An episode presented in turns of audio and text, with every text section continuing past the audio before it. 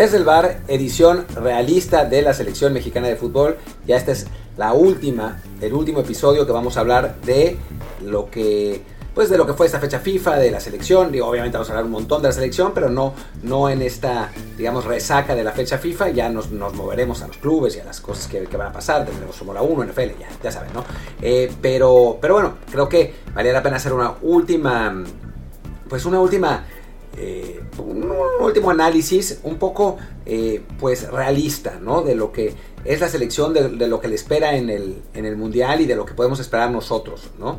y entonces bueno pues creo que de eso se va a tratar y vamos a, ir posición por posición analizando si estamos en qué lugar están nuestros jugadores dentro del top de esas posiciones y creo que eso lo puede, puede ser interesante eh, vayamos entonces con eso, pero antes yo soy Martín del Palacio y como siempre los invito a escucharnos en todas las plataformas de podcast que ustedes ya conocen, Google Podcast, Apple Podcast, eh, Spotify y a ponernos el famoso review de 5 estrellas en Apple Podcast que es muy importante eh, y además poner un comentario porque pues ya nos superaron otros podcasts en, en el ranking nacional y la verdad es que creemos que a nivel contenido somos el mejor podcast que hay, así que que pues, es, es, doloroso vernos eh, en el sexto, séptimo lugar, ¿no? Creo que, que, no lo merecemos, merecemos estar en primero, así que eh, pónganos ese review de 5 estrellas, pongan el comentario, activen sus notificaciones en Spotify, pues, para que más gente nos conozca y, eh, digo, y para que ustedes nos puedan, puedan escuchar todos los episodios. En fin, hablemos de esta comparación que, que se le ocurrió a Luis y que después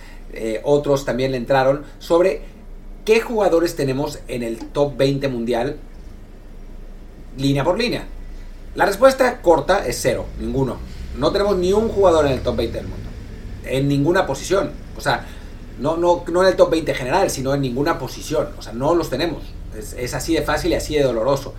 Pero, pero bueno, por lo menos para, pues para ver dónde pueden estar. ¿no? Arranquemos con Memo Ochoa.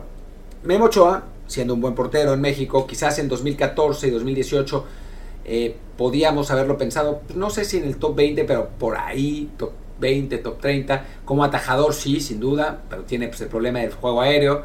Pero hoy en día la verdad es que hay más de 20 porteros mejor que, mejores que él, ¿no? O sea, creo que, que Memo sí, pues, si, le, si lo empujamos estará en el top 30, el top 40, pero ni siquiera eh, crea unanimidad en México. Y aún así, entre los especialistas, que, o sea, entre los jugadores especialistas, pues quizás sea el que más alto esté. Pues doloroso, pero es cierto. Hablemos de los centrales. Héctor Moreno en su momento, top 20 seguro no fue, top 50 tal vez, eh, pero bueno, ahora ya no es para nada el mismo de antes, está jugando en Monterrey, así que no.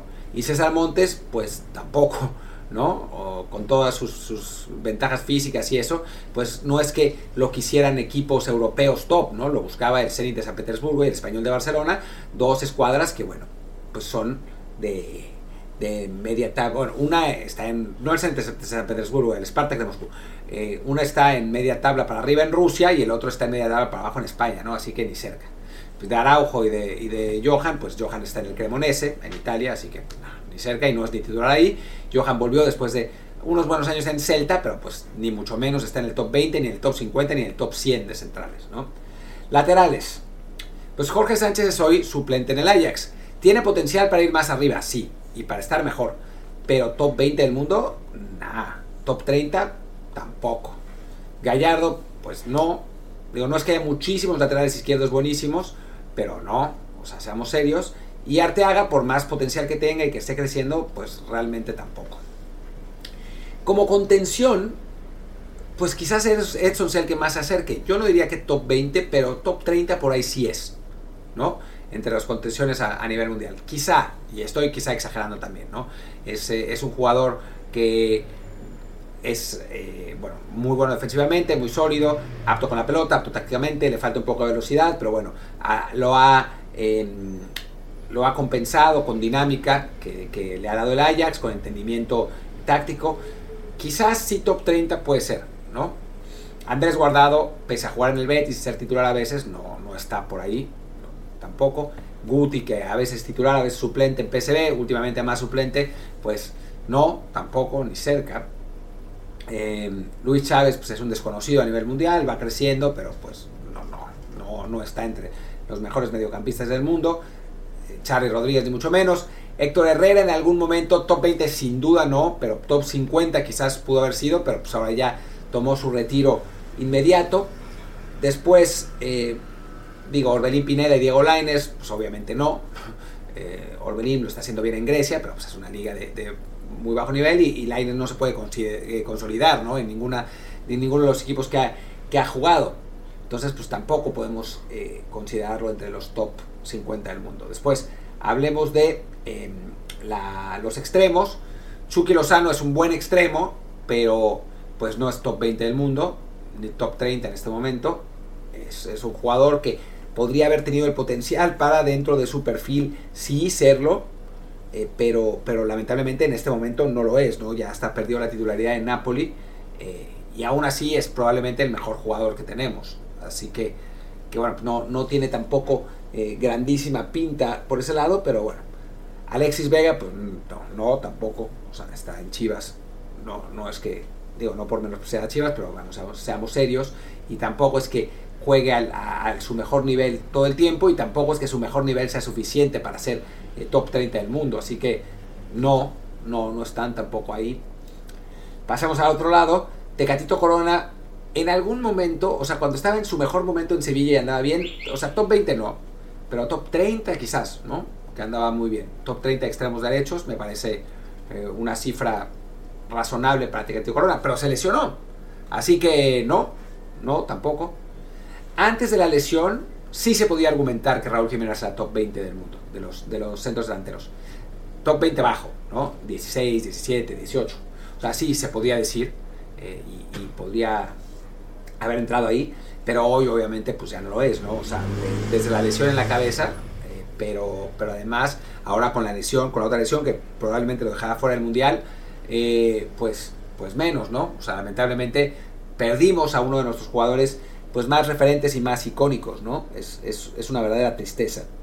Eh, pero, pero bueno, pues es lo que es, ¿no? Y obviamente Henry Martin ni de, broma. Y Chaquito Jiménez, pues tiene potencial para ser bueno, tampoco creo que para ser top 20 del mundo en ningún momento de su carrera, pero bueno, en este momento sin duda alguna no lo es, ¿no? O sea, eso, eso está claro.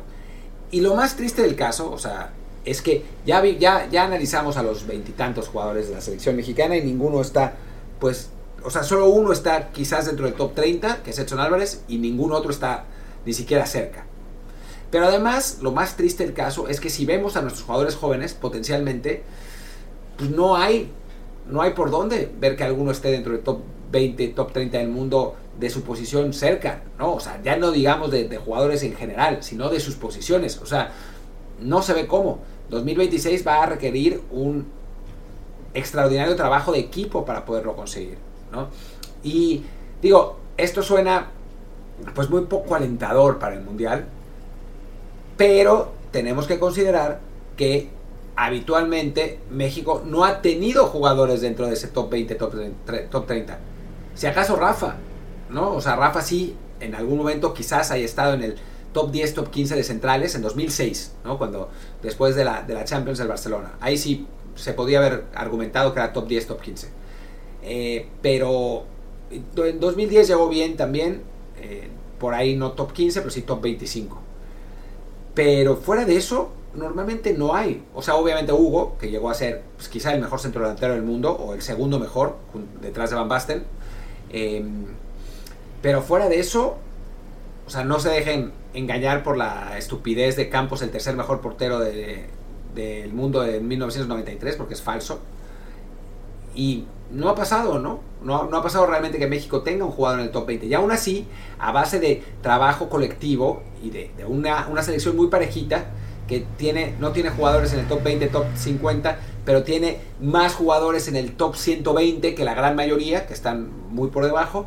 Entonces, con eso nos ha alcanzado para llegar a octavos de final durante 7, mundiales consecutivos. Eso no quita que esta selección, pues sí, parezca ser más pesimista. Yo mañana voy a escribir una columna en OneFootball hablando sobre eh, la, la comparación de esta selección, de estos jugadores, con otras selecciones mexicanas y la verdad es que salimos perdiendo bastante, sale quedando a deber esta, esta generación lamentablemente, pero, pero bueno, sí, la tristeza es que pues, no, se ve, no se ve cómo México tenga pronto un crack mundial, ni siquiera un crack en su posición.